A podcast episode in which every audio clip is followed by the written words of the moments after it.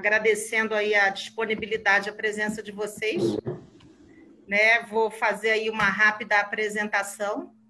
Né? A gente hoje tem o, o João Martinelli, doutor João Martinelli, que é advogado criminalista, doutor em Direito Penal pela USP, professor do IBMEC, sócio do escritório Florenço Filho Camargo Aranha Advogados, e o doutor Fábio é, Cury, que é mestre e doutorando em Direito Tributário pela PUC, professor da COIAD da PUC, sócio do Urbano Vitalino Advogados. Quer dizer, a gente tem dois profissionais de ponta, né, que, que, que são especialistas em temas que hoje são, são bem pertinentes, né, bem atuais, e eu queria convidá-los a, a, a, não sei quem de vocês dois quer começar aí é, trazendo um pouco do, do, da, da sua expertise no tema, e a gente vai encaminhando essa, essa conversa. Vou procurar é, falar o menos possível para que as pessoas tenham de verdade aí as expertises de vocês, né, como, como grande estrela da, desse webinar aí. Bom, tá certo. Boa noite aí, pessoal. É, boa noite a todos. Boa tarde ainda, né? E, enfim, eu queria agradecer um pouco a Candice também por ter tido a ideia aí de trazer esse tema. É, de atualizar a gente pelos webinários sempre, em especial nesse momento agora de situação pandêmica, que isso possa se trazer, porque hoje em dia acho que o que a gente percebe como profissional da área jurídica nesse momento é que os nossos clientes todos, e nós também, mas nossos clientes todos são levados a tomar muitas decisões de maneira muito rápida, é, frente a um cenário que, se economicamente já é muito difícil decidir, juridicamente a gente tem notado que na verdade está praticamente impossível, porque para nós mesmos da área jurídica o que a gente sente é que existe um fluxo de informação é, enorme, né? Todos os dias são medidas jurídicas novas que vêm do Ministério do Trabalho, Ministério da Fazenda, MPs que fazem força de lei federal, é, e a mesma coisa acontecendo muitas vezes em relação aos estados e municípios é, num momento em que a gente tem, inclusive, em matéria jurídica, uma pitada de nova de fake news. É, e, e, isso agrava um pouco assim. Então, diante de um contexto assim que já não é muito simples, né, bastante complicado, a gente ainda é chamado a decidir é, coisas bastante relevantes. Né? Então, o propósito dessa nossa conversa hoje é, é tentar, de alguma maneira, trazer pelo menos um, uma orientação sobre o que vem acontecendo nesse quadro, dizer, jurídico, é, em razão do coronavírus, das situações das portarias e nova legislação que vem sobre isso, com dois grandes focos. Eu, Fábio, é, que sou advogado e professor na área do direito tributário, e depois o João Martinelli, que é professor e advogado na área criminal, né, penal. É, óbvio que um pouco infelizmente, como a gente vai tratar depois, esses assuntos eles andam se aproximando ultimamente. É, mas é um pouco isso, assim, pelo menos de minha parte, eu queria deixar vocês à vontade para levantar a mão e fazer perguntas durante depois, etc. Problema zero. É, até porque acho que a ideia é ser um bate-papo aí meio, óbvio, um pouco superficial, né? Porque afinal de contas a matéria é absolutamente, assim, é, é muito, muito conteúdo, mas eventualmente o que a gente deixar de endereçar aqui vocês podem nos trazer como perguntas, certo? Então, enfim, eu combinei com o João que eu vou primeiro fazer uma, uma avaliação sobre as questões tributárias para depois a gente subir de tom e passar para o penal. É, então, nesse momento inicial, acho que era mais ou menos isso. Então, eu vou começar, na verdade, com um pequeno é, panorama que, na verdade, nem é só tributário. Né? Então, o que, que as medidas jurídicas vêm fazendo? Medidas jurídicas eu estou tratando completamente amplo aqui, de maneira não acadêmica, porque o objetivo é tomada de discutir a nossa situação como contribuintes, como empresários, enfim. É, são medidas de postergação, de uma maneira geral, né? de revisão de obrigações e de postergações. Isso é o que aconteceu no direito do trabalho também. Apesar de não ser minha área, eu, obviamente, a gente sabe, vem acompanhando, a gente teve duas medidas provisórias recentes, a 936 e a 944, uma delas, a 936, já de umas duas semanas, que permite, uma semana e meia, que permite a prorrogação de suspensão de contratos de trabalho respeitadas certas condições, não é minha área, mas é só para ter uma ideia do que, que vem acontecendo. Né? Então, uma, uma, possibilidade de suspender o contrato de trabalho e aí ter umas reduções é, sobre isso, levantamento de seguro-desemprego, enfim, depende um pouco de cada caso. É, possibilidade de é, diminuição do salário e reavaliação, obviamente, da carga de trabalho, essas questões, sempre numa, numa linha de dar uma solução para as empresas e, e, enfim, empregadores num momento de dificuldade de caixa que pode vir a ser extremo a depender do tipo de atuação e da área de atuação de cada empresa. Tá? Isso no direito do trabalho, é uma medida concreta. Está em discussão no Congresso, enfim, é, nas instâncias governamentais, que isso pode vir por MP, também vindo de uma proposta do Executivo com força de lei, em caráter urgente, medidas para as, vamos dizer, para as questões cíveis, do direito civil, quer dizer, para obrigações contratuais e de direito privado das empresas e das pessoas. Exemplos: aluguéis, é, contratos com prestadores de serviços, enfim. Que, que se discute ultimamente?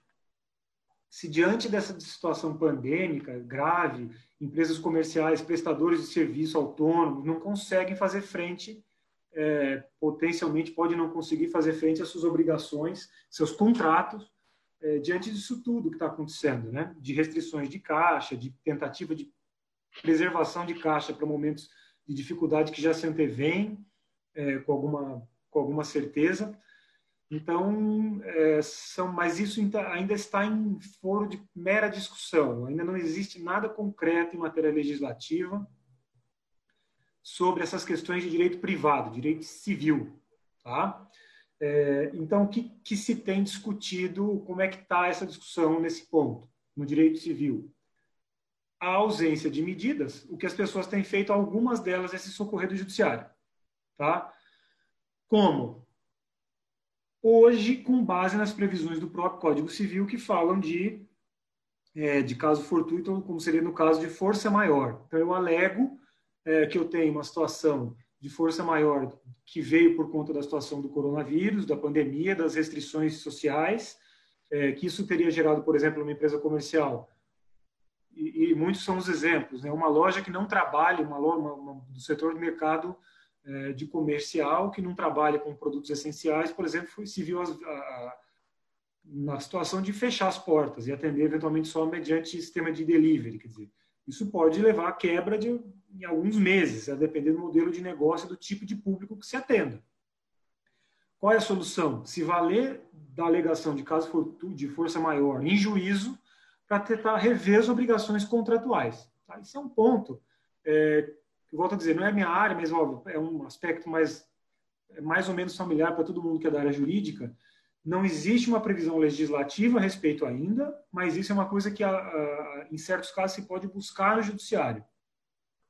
O que, eu devo me atentar como, como gestor, como profissional independente, como pessoa física, que eventualmente é locatário? É, o que, que eu devo atentar? Ao contrato que eu tenho. É, por quê? Porque os contratos em geral, em matéria de força maior, caso fortuito, etc., às vezes eles preveem isso e eles dizem que você não tem direito de se socorrer disso caso isso aconteça. É, como é uma questão de direito civil, você pode dispor dela. Então, muitas vezes, esse tipo de, de obrigação já está prevista. Tá? Então, enfim, é uma questão a se atentar. É, ainda não existe uma regulamentação de como essas obrigações vão se dar, mas, em especial em casos de aluguéis etc., a gente tem sentido do meio jurídico uma demanda muito grande dos nossos clientes é, para revisão de contratos em geral, com fornecedores em geral, é, inclusive com os advogados, é, infelizmente, né, João?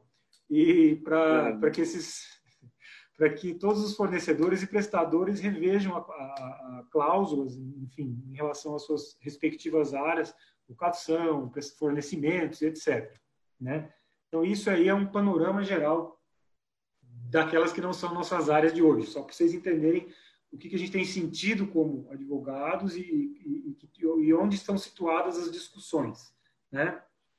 É, agora, me direcionando um pouquinho mais para a área tributária, é, que é obviamente aquilo que, que mais nos diz respeito, a mim pelo menos, como profissional, é, as medidas que têm sido adotadas até agora, quais são? São as iguais é, do trabalhista, vamos dizer, ou são essas que estão no quadro geral. Elas estão na linha de postergações, quer dizer, postergação de obrigações fiscais, sejam elas principais, ou seja, de pagamento ou acessórias, no caso de entrega de declarações, é, enfim. Como que tem acontecido isso? Isso tem acontecido, infelizmente, muito a conta gotas, é, por publicações diárias de informações que têm dificultado, como eu disse no começo, a gente afirmar um quadro geral sobre o que está acontecendo e como nós devemos agir em relação a tudo isso. Tá? É, então, como funciona? Basicamente é assim: todos os dias a gente deve prestar uma atenção enorme aos diários oficiais, porque saem medidas provisórias ou, ou, matéria legislativa que são aprovadas, em especiais atos infranormativos, infralegais, portarias normativas, é, é, pareceres que vêm da administração tributária alterando as regras. Tá? Como que eu pretendo mostrar para vocês? O que eu pretendo fazer? Pretendo tratar aqui de algumas delas para depois a gente contextualizar um pouco, que são muitas medidas. Tá? É, então vamos lá. Algumas mais recentes e outras que a gente possa discutir. Simples Nacional foi a primeira, uma das primeiras que saiu, que foi a prorrogação dos tributos envolvidos no Simples, o que envolve todos aqueles contribuintes, pessoas jurídicas optantes pelo Simples, mas também os MEIs, que foi uma postergação dos tributos vencíveis em março, abril e maio para outubro, novembro e dezembro. Isso que aconteceu, por exemplo, foi alterado na sexta-feira já, por uma nova resolução do Comitê Gestor que diz que separou as estações e disse que os tributos federais vão ser postergados de março para outubro e, enfim, de abril para dezembro, os três meses. Mas o ISS, o Imposto Municipal dos Prestadores de Serviço, e o ICMS dos comerciais e restaurantes, eles vão ter prazos diferentes de prorrogação. Então, março vai para julho, abril vai para agosto e maio vai para setembro. Então, veja, é uma coisa que já tinha saído, estava todo mundo mais ou menos tranquilo em relação a isso, tinha programado, e vem na sexta-feira, agora, dez dias depois, uma nova diretriz que muda. Então, o que a gente precisa nesse caso? Permanecer em contato com nossos advogados ou contadores semanalmente e perguntar, porque essas coisas vão mudando. Então, a gente tem que ler os jornais, tem que acompanhar, é, assim, sem nenhuma pretensão de ser purista, acadêmico, não é nada disso. É acompanhar notícias e diante de eventuais mudanças ou supostas mudanças que a gente não tem entendido, procurem os profissionais, porque as mudanças são muito rápidas e elas são de revisão de medidas já adotadas, o que infelizmente vem sendo uma prática, né? É, nesses, na, no tratamento dessas questões. Tá? Sistema S, a contribuição das empresas, é, sobre a folha também para o Senai, Sebrae, enfim, teve uma redução de 50% das alíquotas por uma MP 932, que foi recente agora também. Tá?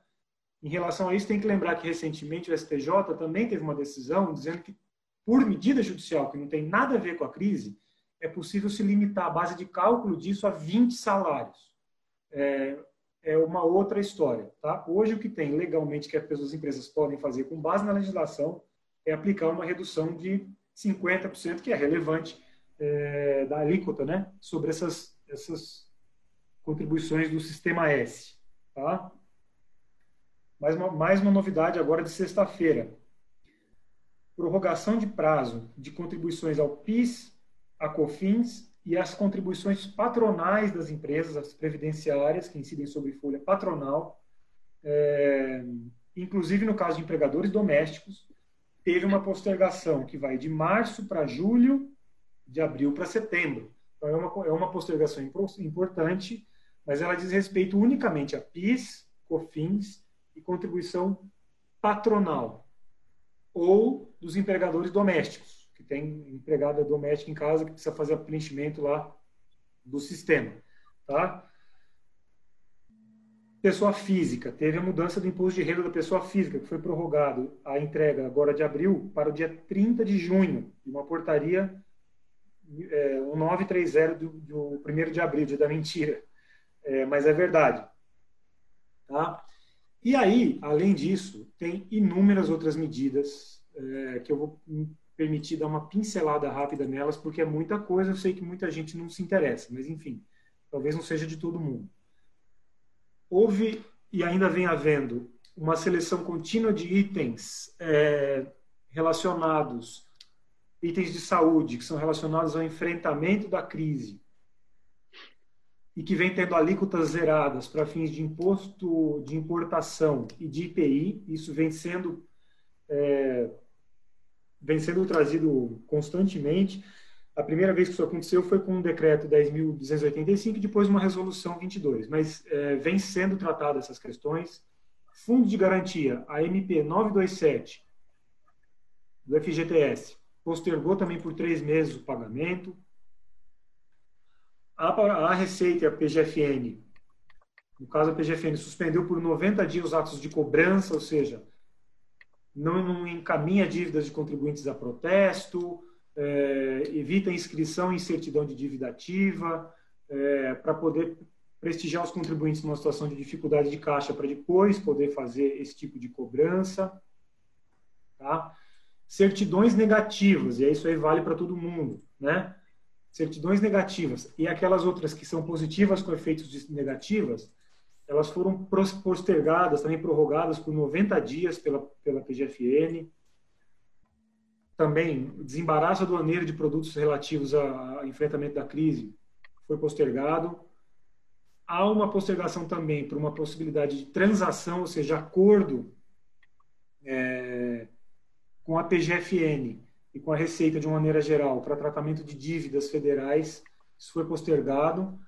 E, além de tudo, umas, umas medidas, enfim, além disso, teve uma questão de, de operações de variação cambial que foram tratadas. Então, assim, grosso modo, eu diria que numa listagem aí foram essas as medidas tributárias concretas que já foram adotadas aí pelo, pelas administrações tributárias federais e é, governos. Tá? A gente não tem como consolidar, e na verdade não houve ainda relevantes medidas relativas aos estados e municípios em matéria tributária. Quando há, pontualmente vai ser medida nesse sentido, de postergação de alguma coisa, de uma validade de certidão, é, isso, isso por aí. Né? Então, já me caminhando aí para o João, para que ele possa tratar das questões penais, é, eu vou tratar de um último tema tributário que vem vem sendo trazido também aí em informativos e consta de algumas matérias, inclusive no Valor Econômico de hoje, foi um dos temas lá na legislação de tributos, que é o seguinte. Então, diante desse cenário, o que, que a gente viu? Até sexta-feira dessa semana passada, no dia 3, não havia nenhuma medida federal que, que permitisse posterga postergação de pagamento de nenhum tributo federal além do simples. Ou seja, quem não estava no Simples teria que pagar tudo normalmente, sem nenhum tipo de prorrogação. O que, que aconteceu?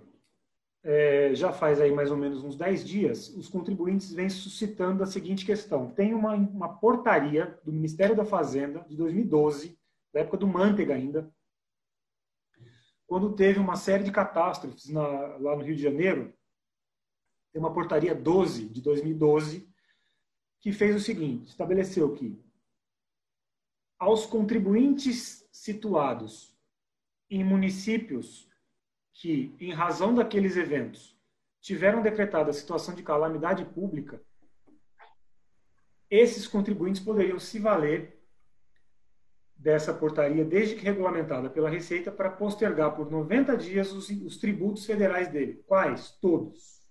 Todos. Tá? Só que isso foi feito naquele contexto e demandava aquela regulamentação pelo, pela própria Receita Federal, que diante dos naquele momento dizia quais eram os estados e municípios sujeitos a essa, a essa concessão, vamos dizer. Tá?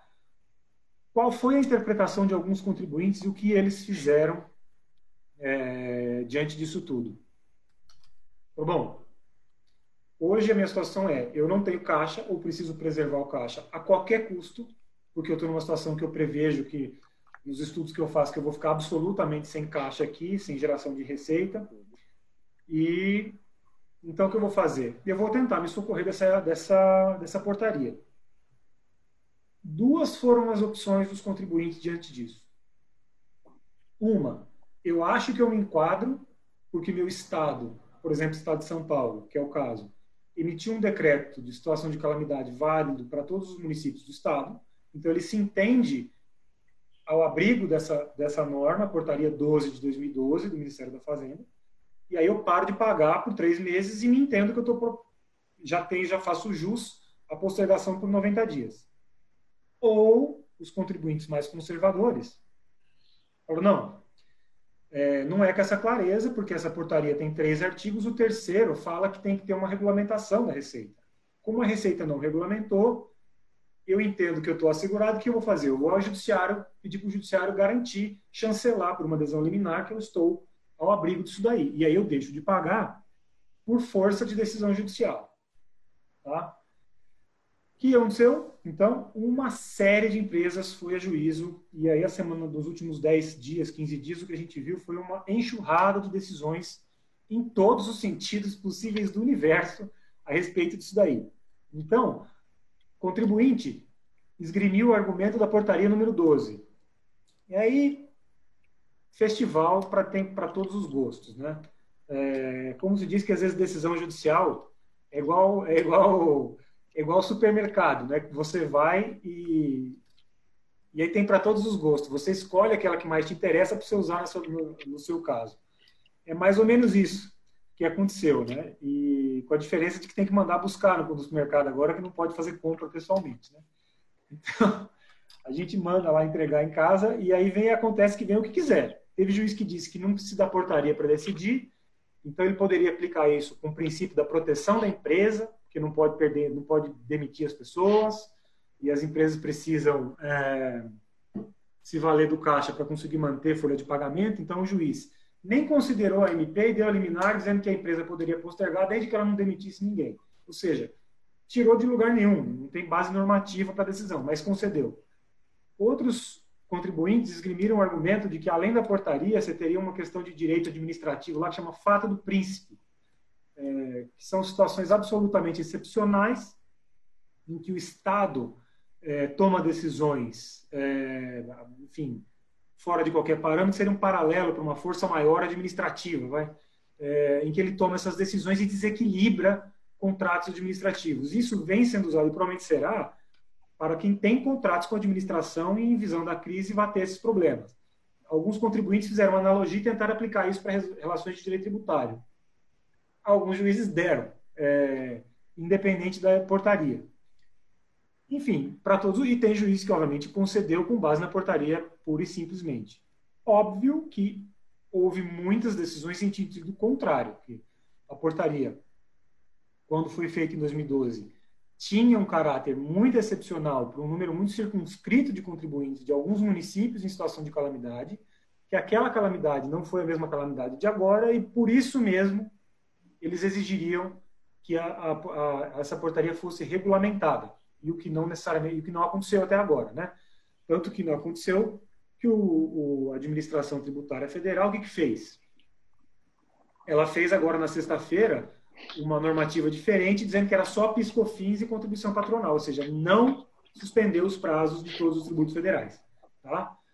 Então é um pouco isso. Os contribuintes que se valeram dessa medida continuam que conseguiram continuam com ela e não vão pagar durante 30, esse período, 90 dias, é, e depois vão pagar atrasado, com, uma decisão que, que, chancela isso para eles.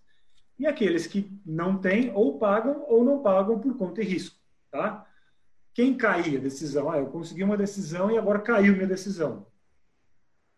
Por força de lei federal, quem deixa de cumprir uma obrigação tributária por força de, de, de decisão judicial quando a decisão cai, você tem 30 dias para cumprir aquilo que você descumpriu sem acréscimo de multa é, ainda. Né? Você vai ter correção monetária, mas sem vai pagar a diferença que é corrigida pela Selic, mas não vai pagar multa de mora, que é de 20%.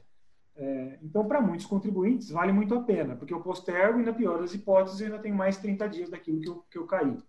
Tá? Então, é, esse é mais ou menos o quadro das medidas tributárias. Eu sei que elas não são das mais motivadoras, mas enfim. Hoje a gente tem uma situação que é um pouco melhor daquela que a gente tinha há 10 dias atrás, porque hoje não há uma garantia de postergação de todos os tributos federais, mas tem fundo de garantia PIS, COFINS e contribuição patronal. O que não tem? Não tem é, imposto de renda e contribuição social sobre lucro nos tributos federais e não tem impostos federais e municipais, que para cada setor varia. Então, ISS para os prestadores de serviço, ICMS para, as empresas comerciais e industriais, é, não tem IPI, evidentemente, tirando aquelas questões dos produtos ligados ao coronavírus, é, e quem está no Simples tem também. Tá? Então é isso. Ah, lembra também, para empresas algumas, que é muito importante, do setor da construção civil e para empresas imobiliárias, IPTU também não tem. Então, shopping teve de fechar, mas vai continuar pagando IPTU. Já tem alguns, alguns shoppings se valendo, vamos assim dizer, daquelas teorias que eu contei para vocês, para quem é do, da área, enfim, tentar preservação da empresa, que eu preciso manter meus empregos, eu não vou conseguir pagar o IPTU tentando, mas não tem nenhum conforto ainda disso. Então, caminhando já, na verdade, encerrando o aspecto, óbvio, ficando à disposição de vocês para questões e, e, debates, antes de passar para o João, o que, que sobra? Sobra o seguinte, é, para quem tentou e não conseguiu, ou para quem não tentou porque não foi atrás do advogado, ou para quem não se orientou, algumas pessoas muito provavelmente simplesmente deixarão de pagar, tá? Essa vai ser uma uma provável realidade para uma série de brasileiros aí, empresários, contribuintes, pessoas físicas, é, ou porque não tiveram a condição sequer de buscar um advogado, ou porque não tiveram tempo para tomar essa decisão. Quando chegou o DARF, já, já não tinha mais como, não conseguiu se valer de um, de um empréstimo, ou achou que não era prudente fazer isso. É, e aí muita gente vai se ver na contingência de não pagar. É, e aí, óbvio, a gente imagina que, que os contribuintes devem não pagar declarando as obrigações, cumprindo com as obrigações, justamente para evitar maiores penalidades administrativas caríssimas que vão vir se você deixar de, de atender suas obrigações acessórias e poderão ter problemas também de índole criminal, né? Então a gente aí eleva o problema a uma segunda potência. E aí acho que eu acho que eu fecho um pouco agora a minha, a minha parte aqui no tributário, né, João? É, e deixo com vocês para conversar um pouco com o João sobre os, os, os impactos, sejam decorrentes de crime, crimes é, é ligados ao não recolhimento de tributos e outros, né, que o João vai tratar é, relacionados à nossa crise pandêmica. Aí.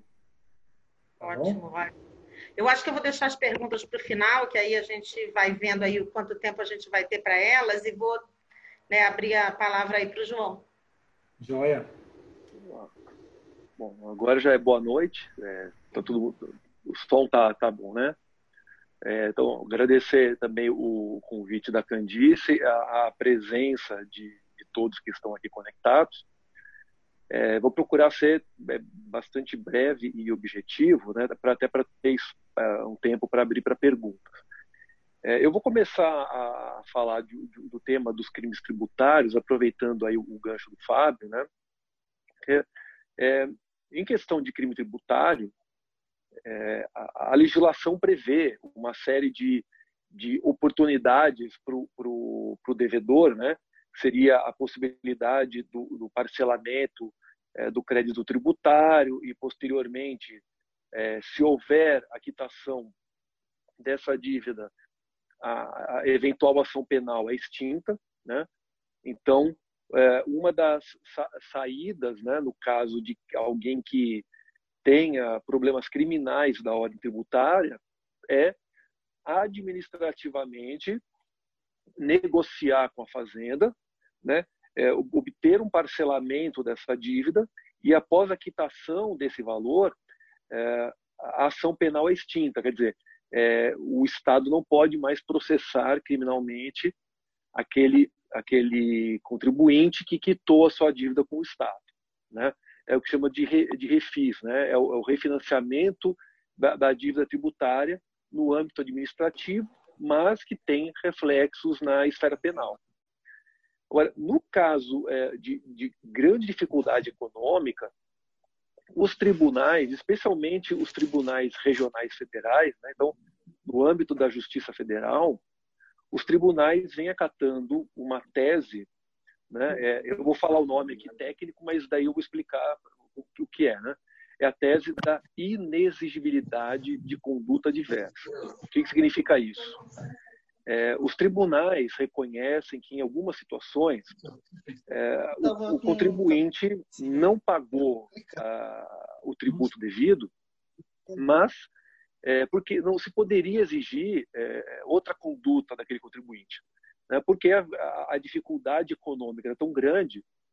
E se o contribuinte demonstrar que é, preferiu não pagar os tributos para preservar a empresa, para preservar empregos, é, os tribunais entendem que nesse caso não há crime. Só que aí tem o, surge o problema, né?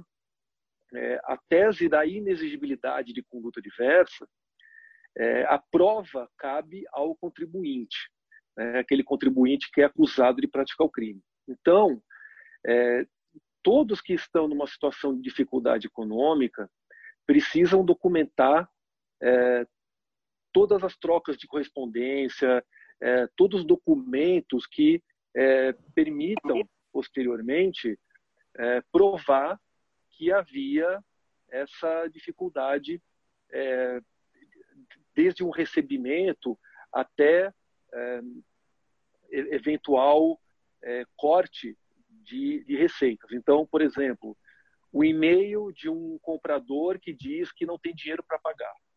Então, isso deve ser arquivado para posteriormente demonstrar que a empresa agora esperava o dinheiro de um, de um comprador e esse comprador simplesmente não, não tem como pagar. Ou é, o comprador que é, é, cancela compras e a empresa fica com os produtos encalhados. Né? Então, toda a documentação que demonstre a, a dificuldade econômica da empresa deve é, toda essa documentação deve ser arquivada, porque posteriormente é o contribuinte que tem que provar que aquele ato de sonegação ocorreu porque havia uma dificuldade financeira e que a prioridade era preservar a atividade, preservar os empregos né, antes de pagar os tributos. Então, é, é, aproveitando do que o Fábio disse, né, nós temos aí problemas referentes a a indefinição quanto a planos tributários no âmbito federal, principalmente, né? é, as eventuais dúvidas que podem surgir em relação a cada vez, cada vez nós, nós temos aí notícias a, em relação a, a, uma medida que pode é, ser adotada, mas essa medida não é adotada. Então, quanto mais dúvidas surgem, isso também acaba sendo é, matéria de, de tese para defesa em eventual acusação de crime tributário. Porque se o empresário que não tem é, conhecimento jurídico é, acaba é, entendendo que, recebe, que receberia determinado benefício e depois esse benefício não vem, né, é, é, todo, esse, todo esse ambiente de dúvida também é benéfico para o, o contribuinte. Então, é, é importante, então, toda essa documentação, né, o arquivamento de documentos. E um outro ponto importante, e aqui é referente à decisão do STF do final do ano passado, é, o STF, no final do ano passado, expandiu o conceito de crime tributário. Né? É, a Lei 8.137, que prevê os crimes tributários, os crimes contra o tributário, é, define que é crime tributário praticar fraude com a finalidade de reduzir é, a quantidade de tributo a ser pago. Né? Então, a fraude na documentação, por exemplo, falsificação de documentos, é, a ocultação de documentos, para que no momento da declaração dos tributos a, a fraude reduz o valor, né? e aí, no momento de pagar, o contribuinte paga menos do que deveria. O crime é isso. Né? O crime é a fraude no momento da declaração. No momento. É, é, a fraude envolve o fato gerador. O que o Supremo decidiu no final do ano passado vai além do que a própria lei diz. Né? E apesar dos especialistas da área discordarem, o Supremo manteve o entendimento. O Supremo de, de, decidiu que, mesmo que a declaração de tributos esteja correta e não tenha fraude, o não pagamento configura crime. Né? É, então, são coisas muito diferentes. Uma coisa é declarar menos e pagar aquilo que foi declarado, isso é, isso é o que diz a lei ser crime. E outra coisa é uma declaração correta, porém, no momento de efetuar o pagamento, o contribuinte não paga tudo o que deve. Seja porque realmente havia o dolo de não pagar, seja porque havia uma situação de dificuldade financeira. Né? Então, essa decisão do Supremo eh, em relação ao ICMS passou a, a ser utilizada pelo Poder Judiciário para todos os demais tributos. Né? Então, mesmo que haja a declaração correta e não haja pagamento, e não haja o pagamento aquilo que até dezembro do ano passado era visto como é, mera dívida é, tributária, um problema do contribuinte com o fisco, é, da, após a decisão do Supremo passou a ser um problema criminal também. Por isso, é, todo cuidado é pouco é, em relação a evitar a incidência de crimes tributários. Tá?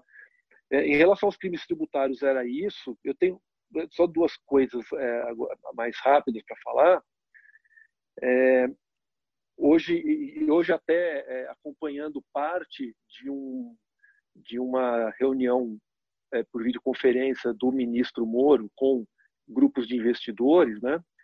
É, eu percebi que o, o entendimento né, que os juristas é, têm em relação aos decretos dos municípios e dos estados é o mesmo do ministro da Justiça. Ou seja, é, os municípios e os estados têm sim autonomia para editarem decretos que restringem a atividade comercial, a atividade empresarial no âmbito dos municípios e dos estados. Dizer, o, o, a União confere é, essa autonomia para estados e municípios. Né?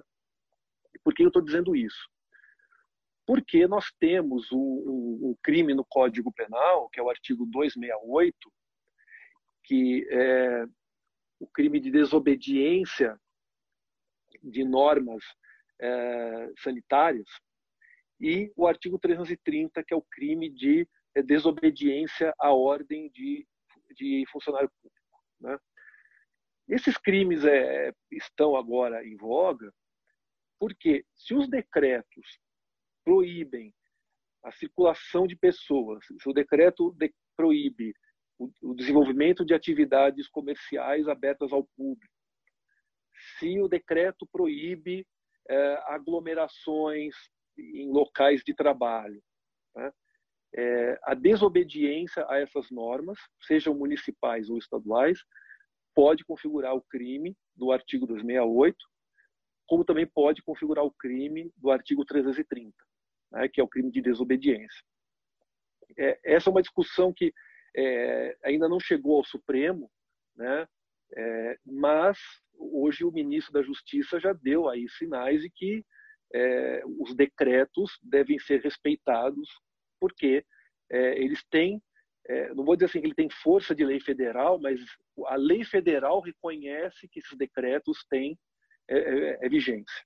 É porque há uma discussão aí, mas não é a União que tem que legislar sobre esse tipo de assunto.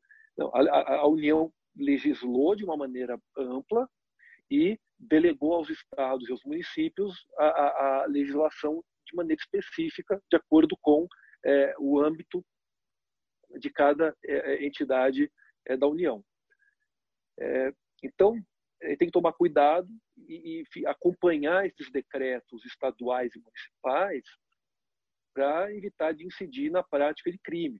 Né? Hoje o próprio ministro Sérgio Moro disse é, a polícia está autorizada a retirar pessoas é, que não que estejam desenvolvendo atividade comercial não permitida ou que esteja em locais com aglomerado, aglomerados sem autorização, fora daqueles casos previstos por decreto.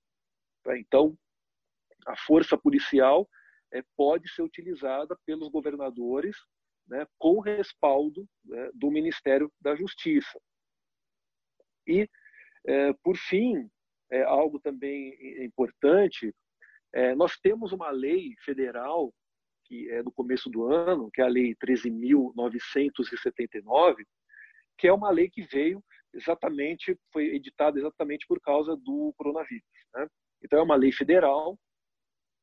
Essa lei está embasada no artigo 5 da Constituição e, é, e, tem um dispositivo ali muito importante e que é, tanto tem previsão constitucional como tem previsão na própria lei, que é a requisição de material de, de, de emergência. Então, nós vimos na semana passada que a fábrica da 3M em Sumaré é, teve que atender à força a uma requisição do governo do estado e fornecer 500 mil máscaras que foram que, que, que estavam ali estocadas. Né? E aí houve é, uma grande é, comoção, muita gente é, na, na, dúvida se isso não seria uma, uma afronta à propriedade privada, se isso se não seria crime de abuso de autoridade por parte do governador determinar essa medida. É, não configura crime, tá? E essas medidas são legítimas. Tá? Tem tanto previsão na Constituição como tem previsão na, na, na Lei 13.979 de 2020. A requisição nada mais é do que uma medida é, de, de, emergência, né, em que o Estado, é, e quando eu falo Estado, seja tanto os entes da Federação, União, é, Estados ou municípios, né, requerem materiais de primeira necessidade, materiais que devem ser, que, é, devem ser utilizados para uh, o tratamento de pessoas doentes ou para a prevenção. Só que a mesma, a, a mesma lei determina que, é, posteriormente, o, a, a instituição particular que teve o prejuízo pela requisição deve ser é, indenizado. Então, é, a, a 3M é, vai ser indenizado, pelo menos deve ser indenizado no futuro, e se não houver essa indenização, é, cabe medida judicial contra o governo do Estado.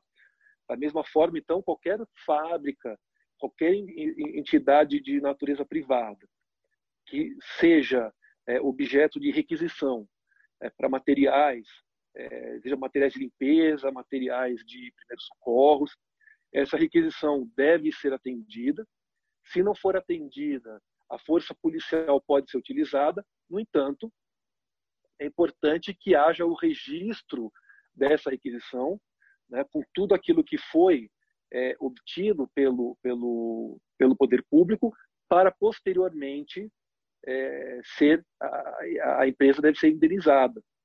Então, lógico, é, é a ilegalidade pode acontecer se não houver é, uma explicação daquilo que está acontecendo. Né? O, a polícia não pode chegar, invadir o local simplesmente e pegar o material.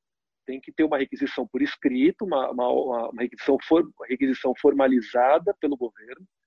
Nessa requisição, vem, é, tem, tem, tem que ter a explicação de tudo aquilo que, que vai ser é, apreendido. Então, isso não é um confisco, tá? é uma apreensão. Tem que ter a quantidade, depois de tudo aquilo que foi levado né? porque posteriormente é, isso pode ser utilizado na esfera judicial para cobrar a indenização que não for paga ou se a indenização for paga e é, insuficiente, né? Porque isso é bastante comum também o Estado pagar menos do que deveria, né? Então, é, é, nós temos um momento aí que é, nós temos que tomar precauções é, em todos os sentidos, né? E por mais que é, algumas pessoas comentam, ah, mas nesse momento, será que o Estado é, depois vai cobrar tributos, vai processar criminalmente é, os empresários que deixarem de recolher tributos por causa da crise? É, eu, eu não duvido. Né? Basta lembrar que quando a, a, a lei de repatriação é, entrou em vigência, a, a lei dizia: ó, quem declarar enviou patrimônio de origem lícita para o exterior e repatriar esses valores, é, vai ficar, vai, vai, receber uma anistia, né, desde que confesse a dívida, né, e faça a repatriação dos valores. É, e, e, essa confissão não vai ser usada é, para um eventual processo criminal. No entanto, é, isso acabou sendo uma pegadinha, né? porque a Receita Federal pegou essas informações né?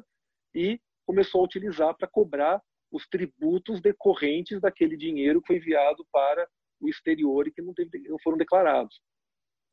Então, é, essas pegadinhas do, que, o Estado prega na gente é, podem acontecer novamente, então nós temos que estar preparados. Então, é, não adianta só depois, em eventual caso de, de processo criminal, pegar notícia de jornal para dizer: olha a crise da época, ah, o Brasil estava numa recessão na época.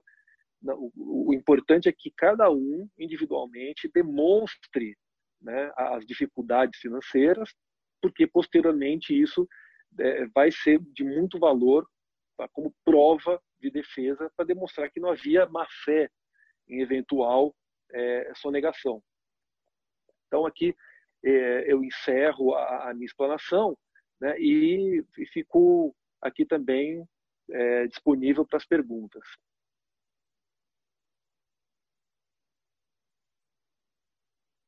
Olá, pronto, estava tentando tirar do mudo aí. É, primeiro eu quero agradecer aos dois, né, porque eu acho que são assuntos muito atuais, é, não só para o empresário, mas para quem está é, é, interessado em saber quais são as consequências do que vai acontecer dali. Eu tenho dali para frente, eu tenho duas questões aqui. Eu vou falar a primeira e eu acho que de, em pontos de vista diferentes vocês dois podem podem trazer alguma contribuição. No caso de refis, tá? Se eu tenho refis, se eu já tenho é, é, é, tributos que eu não paguei e que a gente renegociou, é, a gente sabe que tem uma grande quantidade de, de, de empresas de pequeno, médio porte que estão nessa situação. Eu recebi algumas perguntas nesse sentido. É, é, tudo aquilo que, que o governo vai, vai permitir que a gente deixe para pagar mais adiante vai poder ser feito dessa forma ou não? Eu tenho que estar com todos os meus tributos em dia para poder me socorrer dessa, dessa benesse aí. O Fábio é melhor para responder agora, inicialmente. Fábio tem que tirar o mudo. Então, é isso aí, Candice. É o seguinte, de fato, a gente tem dois sistemas em vigor, né?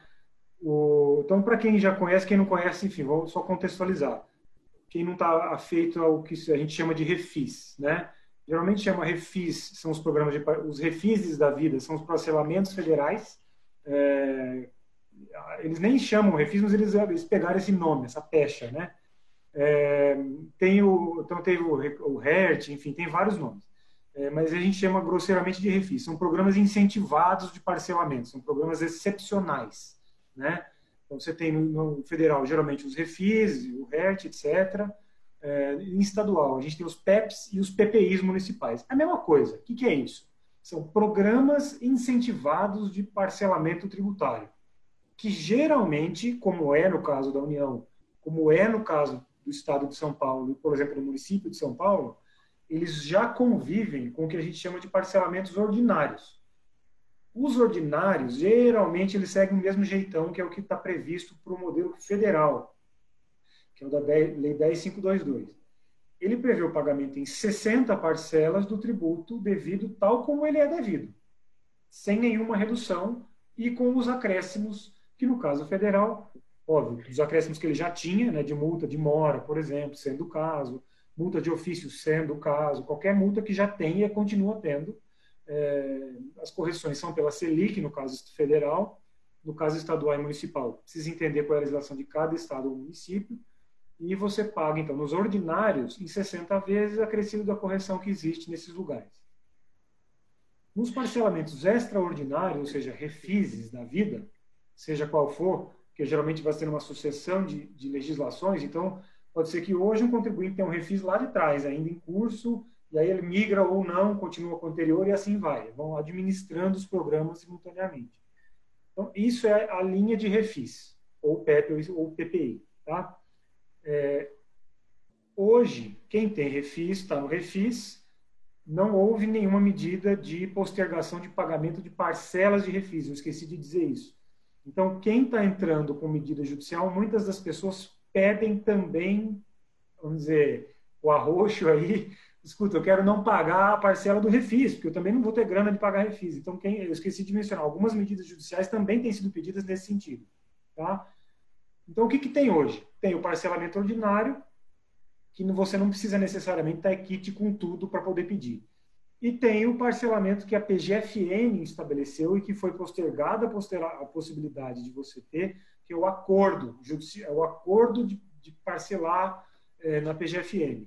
E aí é uma situação mais caso a caso. Nós vamos precisar entender, você não precisa necessariamente incluir todos os seus débitos. Você precisa questionar, você precisa ter que outros vai estar questionando, outros não. É, mas enfim, você tem que analisar quais daqueles que você vai submeter é, ao, parcelamento. Fica mais ou menos na mesma condição do que o parcelamento ordinário de tributos federais.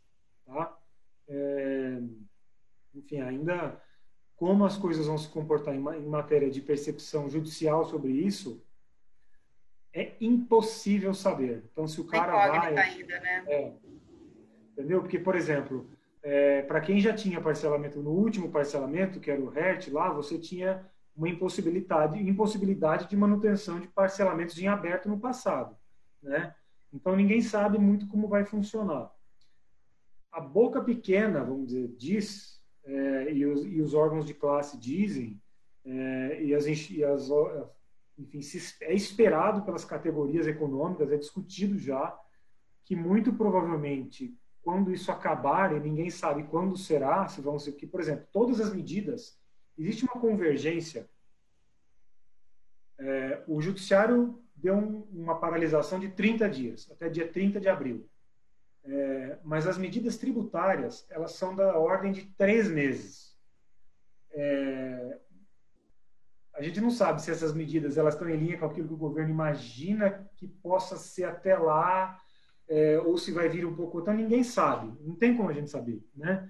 É, mas o que é de se esperar, conhecendo, assim, fazendo uma análise, os, refis, mais um aspecto até para quem não sabe, né, que não está feito a ter que recorrer, infelizmente, a isso, é, o refis é uma proposta legislativa. Ele pode vir encabeçado por uma medida provisória ou pode partir direto do Congresso. É, então, ele está sujeito, ele não é uma previsão perene. Os parcelamentos ordinários são leis já aprovadas, você vai aderir a hora que você quiser. Ah, o acordo que saiu pela nova MP, mas que foi prorrogado por IN da própria, da própria Procuradoria da Fazenda Nacional, que você propõe um acordo ou aguarda uma, uma portaria e adere ao acordo que eles dão, mas tem que ter garantia, tem que ter tudo desses créditos tributários, isso já existe. Refis, a gente tem que ficar esperando uma medida ser proposta no futuro. O que, que acontece na história do Brasil? Ela vem. É, nos últimos períodos, ela vem. Mais ou menos interessante para os contribuintes, entendeu? Por quê? Porque os contribu... existe uma pressão social também cada vez mais forte contra o refis. Por quê? Porque fala, poxa, mas você está prestigiando o cara que não paga.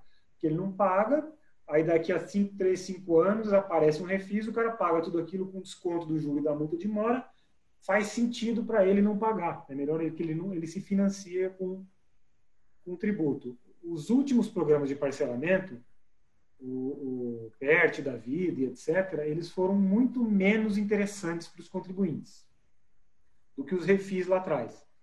Mas é, o argumento, talvez, é, da, dizer, a, o argumento, a força do argumento social contra os refis mais benéficos, talvez ela perca força quando a crise acabar. Espera-se que seja nos fins desses três meses, não sei. É, mas isso daí é a ver no futuro, tá? Então, sim, o contribuinte que tem parcelamento hoje tem que continuar pagando. Aquele que não tem, sempre poderá, sempre poderá adotar um parcelamento ordinário, como ele já é previsto hoje, tá? E é possível um casamento de medidas. Em princípio, é possível. Volto a dizer, a gente não vive no país que tem mais segurança jurídica do mundo, né? Então, em princípio, eu posso me valer, por exemplo, de uma medida judicial, parar de pagar durante dois ou três meses com, com, com me valendo da medida, declarando todos os tributos, chega daqui a três meses eu vou lá e parcelo. Pode acontecer. É, ou posso simplesmente não pagar e parcelar no, no ordinário, né? Só que parcelamento não é denúncia espontânea. Quem, quem, não tem decisão judicial e depois aderir a parcelamento, eu questiono a, se você vai conseguir evitar a multa de mora nesses casos. Eu diria para um cliente meu que é melhor ele se preparar para discutir essa multa e eventualmente suportá-la, se ele não pagar à vista, que seria condições de denúncia espontânea, e tem discussão sobre isso, entendeu? Ah, eu tenho umas duas perguntinhas, vou pedir até para vocês serem bem breves para dar tempo de fazer as duas. Uma né, é, é, é, a seguinte: na hora, na hora que, que a gente estava falando ali, é, é, é, João, da, da Lei 13979, né, agora de 2020, a lei federal, que está embasada na Constituição Federal, então que o pessoal foi lá na 3M, atrás das máscaras, isso, isso pode funcionar também para medicamento e para qualquer outra, é, é, é, material, medicamento aqui entra considerado como material, como é, como é que funciona isso? Então, foi uma dúvida que veio, tá? Eu tenho uma, vou deixar já as três, aí vocês vão sendo bem breves. Uma outra coisa é, no caso de, de uma enorme quantidade de pessoas aí que, que são, que a gente fala do, dos PJs, né? Que prestam serviços e recebem aí é, é as suas, os seus proventos mediante é, suas pequenas pessoas jurídicas aí. Caso de alguma, alguma, alguma, alguma questão criminal, quem responde, como responde, é comum que respondam. E a terceira pergunta é: com a redução do caixa das atividades operacionais aí das empresas, vocês acham que o governo abriria a mão de que elas precisem de garantia para o parcelamento dos impostos? Então, são essas três, três perguntas aí. Posso responder que a minha que é uma ponto pequeno mais fácil? Vamos lá. É o seguinte, parcelamento. A gente acha que sim, é, que pode reduzir as garantias, mas a gente não tem como saber, tá? É, volto a dizer, a mesma questão, é tudo depende de proposta, como ele virá a ser aprovado, né? Parcelamento ordinário, acho que em princípio não precisa, mas vai depender da legislação local, tá? PJ está no simples, então a princípio as menores são no simples, as maiores têm que entrar na regra geral Tá? Só uma atenção final rápida, que é o seguinte: estou aqui pedindo que não funcione, mas existe um projeto de lei que eu acho que não deve passar é, para voltar a tributar dividendos nesse período. É, não é para todas as empresas, tal. Se isso acontecer, ele vai tornar sem sentido a contratação de PJ, que começaria a ter que pagar imposto de renda sobre dividendos. Mas isso é especulação. É mentira se alguém falar que isso está acontecendo agora. Ok, obrigada. É, eu peço desculpas, Grandes, que é, na hora que você fez a segunda pergunta, deu uma cortada aqui, eu não peguei ela inteira, só peguei o começo. É na questão você da pode repetir a segunda. criminal de, das empresas, né? Quando, quando elas deixam eventualmente de pagar um tributo, enfim, é, por, seja por dolo, ou seja porque realmente não tem, não tem, não, não tiveram é, é, é condições. De fato, quem responde? Que é a pergunta que várias pessoas me fizeram tá. aqui. É o CEO, é o CFO, são os dois, é o dono? Como é que é isso? Bom, vamos lá. É, vou começar então por essa, que é um pouco mais extensa. É, a responsabilidade penal, tá? É, ela é muito diferente da responsabilidade civil administrativa. Então, a responsabilidade penal cabe à pessoa física, né? Então, quem responde criminalmente é, por qualquer ato ilícito é a pessoa responsável, né, aquela que tem a, a incumbência de, de praticar a conduta e pratica uma conduta ilícita. Então, é, no caso de é, pagamento de um, de, de, de, de, um tributo com um valor abaixo do devido. Bom, em primeiro lugar, quem, quem responde criminalmente é, é, aquele que tem o poder de é, comando em relação às finanças da empresa é aquele que decide em relação à finança, aquele que tem o poder de decisão. É, quem está acima pode responder também pela omissão. E aí, importante, né, é que nós temos é, o que se chama de omissão penalmente relevante. A omissão que pode configurar crime para aquele que está numa posição hierarquicamente superior é, quando há indício de que o seu subordinado está praticando um, um ato ilícito, é obrigação do superior correr atrás de informações, né? até para interromper a prática do ato ilícito se eventualmente isso for confirmado. Então, é, isso daí daria para falar uma hora a respeito de responsabilidade penal, né? porque isso tem muitas variáveis, mas a regra, em primeiro lugar, é aquele que tem a incumbência estatutária de é, o poder de comando em relação ao pagamento, né? normalmente o diretor financeiro, né? É, o, o responsável, mas nada impede que haja o concurso de pessoas. Então, é, é, esse diretor financeiro, por exemplo, pode agir em concurso com o contador, com alguém responsável pela contabilidade da empresa, né? desde que eles combinem que aquela contabilidade vai ser manipulada para pagar menos tributos. Tá? É, e, por fim, a pergunta em relação a, a requisições, né? a, Constituição diz que a, a requisição é, é, é, legítima sempre que houver um problema de é, perigo público. Né?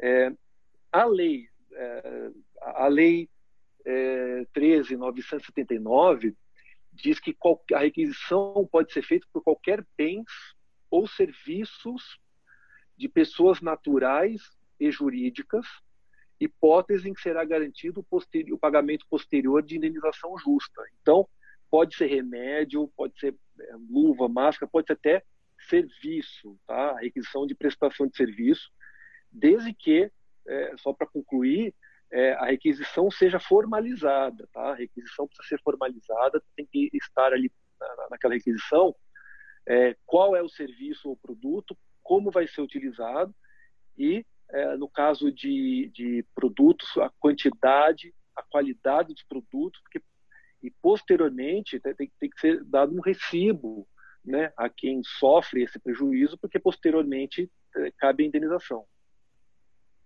Excelente.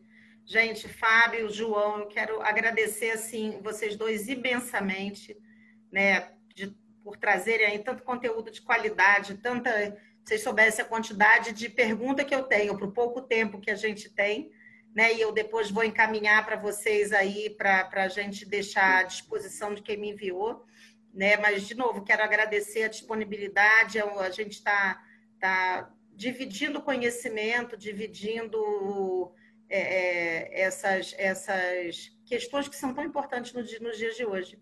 É, a gente tá, se, é, se preocupa e tem que se preocupar muito com as questões de transmissão e de, de novo, todo mundo ficar em casa, mas a gente tem outras questões que, que tão, estão preocupando aí os empresários, estão preocupando as empresas, as, né, de todos os tamanhos. Então, de novo, mais uma vez a estátua agradece é, a presença de vocês, a disponibilidade. Né? estamos sempre aqui como um canal aberto para vocês. Muito, muito obrigada. Gente agradeço também. Eu agradeço é, a oportunidade e a atenção de todos. Aí, ficamos às ordens para eventuais questionamentos aí. Esperamos tá, que não seja nada muito grave, né, João? Mas estamos às ordens. É. Mas depois Bom, você pode aí. encaminhar e eu respondo tudo. A gente responde, com prazer. Tudo. Bom, fiquem bem, com saúde, vocês e as famílias de vocês, e a gente está na torcida que tudo volte ao normal o mais breve possível. Isso aí. Um abraço. Tchau, Um abraço. Tchau, tchau.